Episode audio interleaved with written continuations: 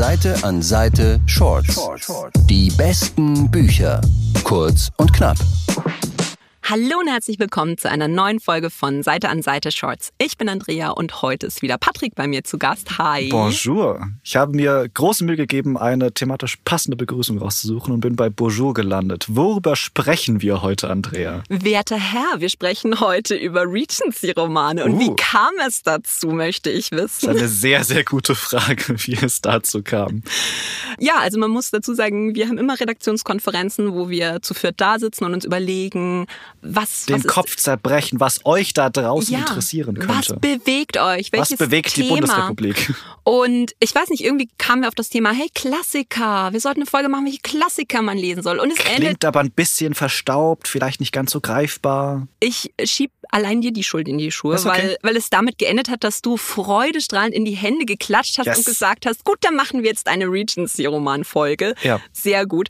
Ich beklag mich aber nicht, weil ich äh, habe Bridgerton sehr geliebt. Ich liebe Emma von Jane Austen und Mhm. sämtliche Verfilmungen, die es da gibt. Und ich schaue mir das auch jedes Jahr immer wieder an und Ach, was soll ich sagen? Also, wir haben drei Bücher und ihr müsst keine Sorge haben, dass das jetzt dreimal irgendwie äh, Das ist das Gesamtwerk von Jane Austen. Nein. Bridgerton neu erzählt ist. Nein, also es gibt wirklich drei sehr unterschiedliche Bücher. Wir haben was eher so ein bisschen klassische Richtung, wir haben was Queeres und wir haben eine Zeitreisegeschichte. Für jeden was dabei. Für jeden. So muss es sein.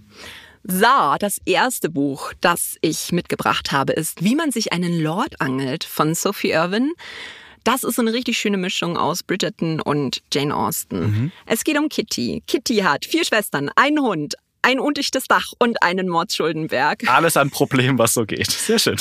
und einen Verlobten, der sie verlässt. Und deswegen hat Kitty nur noch ein paar Wochen Zeit, bevor die Schuldner antanzen, um einen sehr reichen Mann ähm, sich zu angeln, der ihr da unterstützend unter die Arme greift.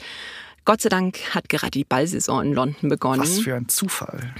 Und äh, Kitty reist nach London. Sie lernt den jüngeren Bruder eines Lords kennen. Geld ist vorhanden. Er macht innerhalb von wenigen Tagen einen Heiratsantrag. Alles wäre eigentlich in trockenen Tüchern, würde nicht der ältere Bruder, nämlich Lord Radcliffe, auftauchen und sagen, ich glaube nicht, dass du meinen Bruder liebst. Ich glaube, du bist nur hier für das Geld. Und da macht Kitty was, was ich tatsächlich sehr gut fand. Sie sagt, ja, ich, Genau. nein, Ehrlichkeit siegt. Schon. Nein, weil normalerweise ist es so, oh, werter Lord, ihr versteht mich miss oder so. Aber sie ist halt wirklich so, ich muss vier Schwestern irgendwie ernähren. Ich habe ein undichtes Dach und ich habe halt leider nicht den Luxus, aus Liebe zu heiraten. Also wenn ihr eine bessere Idee für mich habt, fein, aber als Frau habe ich nicht so viele Möglichkeiten. Und äh, das imponiert nicht nur mir, sondern auch Lord Radcliffe. Und der sagt dann, ja, okay, lass die Finger von meinem Bruder und dafür führe ich dich aber so ein bisschen in die feinere Gesellschaft ein und dann such dir irgendein anderes Opfer. Und natürlich muss er sie da aber so ein bisschen unter seine Fittiche nehmen, weil sie halt tatsächlich nicht so viel Ahnung eben von dieser Feingesellschaft hat. Und natürlich fängt sie dann an zu knistern. Also, ach, dafür sind wir doch hier. Ich muss dazu sagen, es ist nicht ganz so sexy wie Bridgerton. Es erinnert schon eher an Jane Austen tatsächlich. Mehr Klassiker als Spicy Romance auf Ja. der Skala. Also erinnert wirklich sehr an Stolz und Vorurteil, aber es ist halt wirklich so schön luftig und leicht geschrieben. Und wenn man sich denkt, boah, ich hätte jetzt richtig Lust irgendwie so auf dieses Jane Austen-Gefühl, aber im Freibad oder am Strand möchte ich jetzt nicht unbedingt so einen dicken Klassiker mitnehmen, dann nehmt euch auf jeden Fall, wie man sich einen Lord angelt. Das ist süß und cozy und es macht einfach richtig Spaß zu lesen. Wenn man den Titel Wie man sich einen Lord angelt äh, als Selbsthilfebuch, als Anleitung versteht, was ist der eine Tipp, den wir äh, daraus jetzt mitnehmen können, um in Adelskreise zu kommen? Desinteresse haben. Okay, okay. Nichts, glaube ich, macht Lords so heiß wie Frauen, die nicht an ihnen oder ihrem Geld interessiert sind. Damit hast du nicht gerechnet. London, ich komme.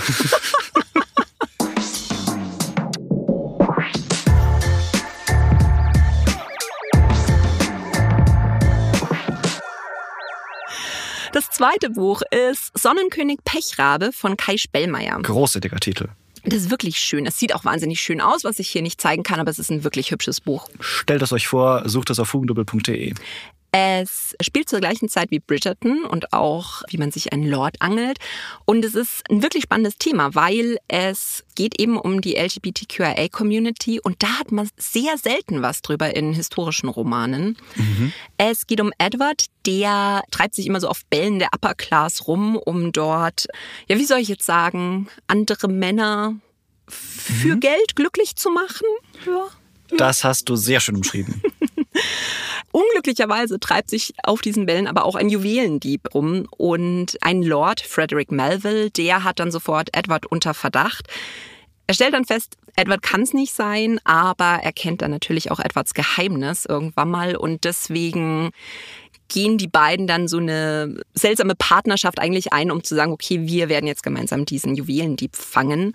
Mhm. Dabei verlieben sich die beiden halt ineinander. Und das ist zu dieser Zeit ein Riesenproblem. Kleine Gefahr. Kleine Gefahr. Nein, also man muss wirklich sagen, Anfang des 19. Jahrhunderts stand noch die Todesstrafe auf Homosexualität. Und es ist ja auch so, dass Frederick zum Beispiel einfach heiraten muss, um diese Linie weiter abzusichern. Mhm. Also es steht unter keinem guten Stern leider man muss sagen, es ist halt keine so eine super süße Liebesgeschichte, weil es eben in dieser Zeit wirklich real ein Riesenproblem war, homosexuell zu sein.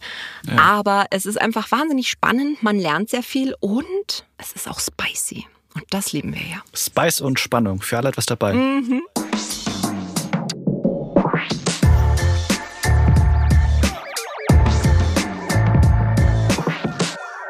Das dritte Buch für heute, das ist dann aber nicht ganz so dramatisch, aber das ist eine wirklich süße Geschichte. Das ist London Whisper von Aniela Lay und das ist eine Zeitreisegeschichte. Mhm. Es geht um Zoe, die ist Austauschschülerin an so einem englischen Internat und hat auch einen relativ erfolgreichen Insta-Account, wo sie Teenagern so Lebenstipps mit auf den Weg gibt.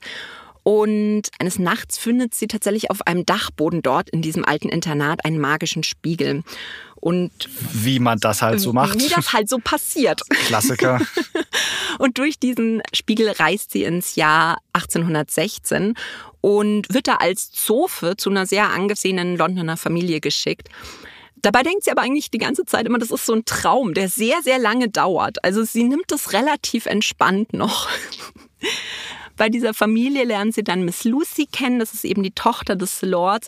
Und die hat so eine richtige Social Anxiety. Also die ist wirklich fast gar nicht vor die Tür zu bekommen. Sehr relatable. Ja, soll jetzt aber auf diesen ganzen Bällen irgendwie antanzen. Es ist ein Drama, aber Gott sei Dank hat Zoe das Know-how durch ihren Insta-Kanal und kann Lucy auch wirklich gut weiterhelfen.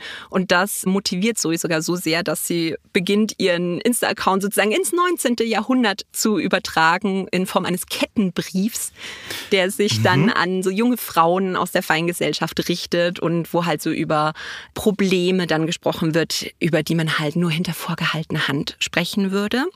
Der Whisper-Whisper-Brief, daher auch der Titel. So, so. Ja, ja. Zoe lernt dann auch noch Hayden kennen, der ist, naja, also der Sohn eines Lords, aber eigentlich ist er auch ein Zeitreisender. Noch ein Zeitreisender. Noch ein Zeitreisender. Okay. Und die beiden stellen fest, dass es ein Riesenproblem ist, länger in der Vergangenheit festzuhalten, weil das wirklich schwerwiegende Konsequenzen haben kann. Es ist ein super witziger und auch sehr spannender Roman und hat mich wahnsinnig an die Edelstein-Trilogie von Kerstin Gier erinnert. Stimmt. Ja. Die ich ja sehr, sehr, sehr geliebt habe. Also ich glaube, die habe ich an einem Wochenende durchgesuchtet. Jetzt London Whisper, das ist der erste Teil. Der zweite Teil kommt dann schon im Oktober. Und ja, ich freue mich drauf. Wenn auch du einen magischen Zeitreisespiegel in deinem Dachgeschoss hättest, in welche Zeit und wohin würdest du reisen? Schwierige Frage, ich weiß.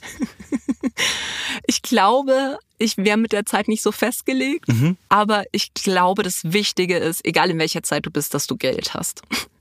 Weil ich denke mir. Traurig, wenn, aber wahr. Ja, egal, ob du jetzt irgendwie in England der Regency-Zeit bist mhm. oder in ähm, römischen Reich oder irgendwie auf einer schönen Burg im Mittelalter. Ja. Wenn du halt irgendwie die Königin oder die Prinzessin oder sowas bist, in meinem Fall. Leben etwas besser. Leben dann doch etwas besser. Aber wenn du nur so eine Stallmarkt bist oder irgendwie, weiß ich nicht, so Küchengehilfin, mhm. nee, nee, da bleibe ich dann lieber hier. nee, es ist, es ist legitim. Mhm. Geld regiert die Welt. Wo würdest du dich hinziehen, Patrick?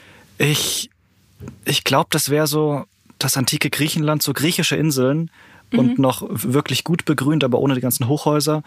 Und dann da so ein kleines verträumtes Fischerdorf. Aber es stimmt schon, das Ganze dann als Sklave zu erleben, der dann den anderen die, die Weintrauben schält, ist dann auch nicht so ganz verlockend.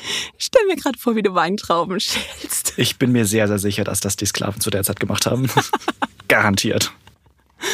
Was mir halt bei dieser Folge jetzt wirklich gut gefallen hat, war, dass ich, als du das Thema bestimmt hast, ein bisschen Angst hatte, dass das jetzt so ein bisschen Bridgerton Einheitsbrei wird, also mhm. also dass da immer irgendwie die gleiche Geschichte erzählt Zum wird. Zum Glück nicht geworden. Nein, weil es sind wirklich unfassbar unterschiedliche Bücher, die da mit dabei sind und hat mir wirklich wahnsinnig viel Spaß gemacht.